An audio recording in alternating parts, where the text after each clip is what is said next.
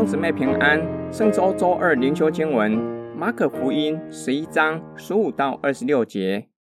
他们来到耶路撒冷，耶稣进入圣殿，赶出店里做买卖的人，推倒兑换银钱之人的桌子和卖鸽子之人的凳子，也不许人拿着器具从店里经过，便教训他们说：“经上不是记着说，我的殿必称为万国祷告的殿吗？”你们倒使他成为贼窝了。祭司长和文士听见这话，就想法子要除灭耶稣，却又怕他，因为众人都稀奇他的教训。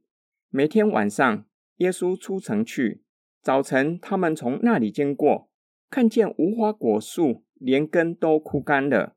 彼得想起耶稣的话来，就对他说：“拉比，请看，你所咒诅的无花果树已经枯干了。”耶稣回答说：“你们当信服神。我实在告诉你们，无论何人对这座山说：‘你挪开此地，投在海里’，他若心里不疑惑，只信他所说的必成，就必给他成了。所以我告诉你们，凡你们祷告祈求的，无论是什么，只要信是得着的，就必得着。你们站着祷告的时候，若想起有人得罪你们，就当饶恕他，好叫你们在天上的父也饶恕你们的过犯。你们若不饶恕人，你们在天上的父也不饶恕你们的过犯。耶稣进入圣殿，看见许多人在那里兑换银钱，将刻有凯撒像的通用货币换成圣殿奉献用的银钱，又有人在那里买卖鸽子。耶稣将那些买卖的人赶出去。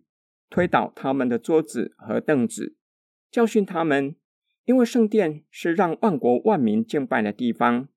那些人竟然让圣殿成为贼窝，不是作为让人的罪得着赦免的地方，反而成为累积罪恶的地方，拦阻外邦人认识神的道路。祭司长是圣殿的管理者，想法子要除灭耶稣。此时，耶稣被钉在十字架上，已经是必然的。他们却不敢公开下手，因为百姓对耶稣的教训感到稀奇恐惧。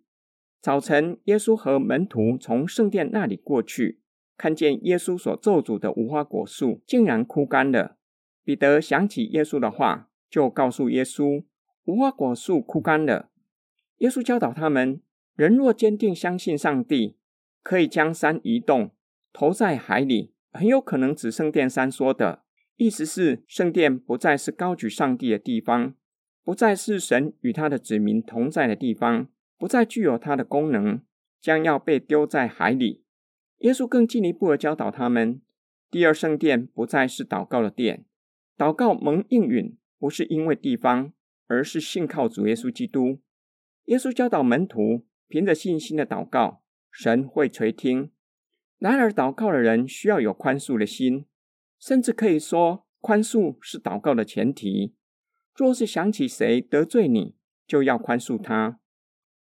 今天经文的默想跟祷告，福音书记载耶稣进入耶路撒冷城，首先做了两件事：看见不结果子的无花果树，咒诅那树，以及洁净圣殿。这两件事都指向圣殿。圣殿在犹太教具有无比崇高的地位，犹太人以圣殿为荣。并且认为上帝会因为圣殿而与他们同在，并会保护他们。耶稣向犹太人发出严厉的警告，那是虚假的平安。第一圣殿，也就是所罗门王建造的圣殿，在主前五八六年犹大亡国后被毁。以色列人从被掳之地归回，建造第二圣殿之后，希律王大力重修圣殿，同样的也会遭到毁灭。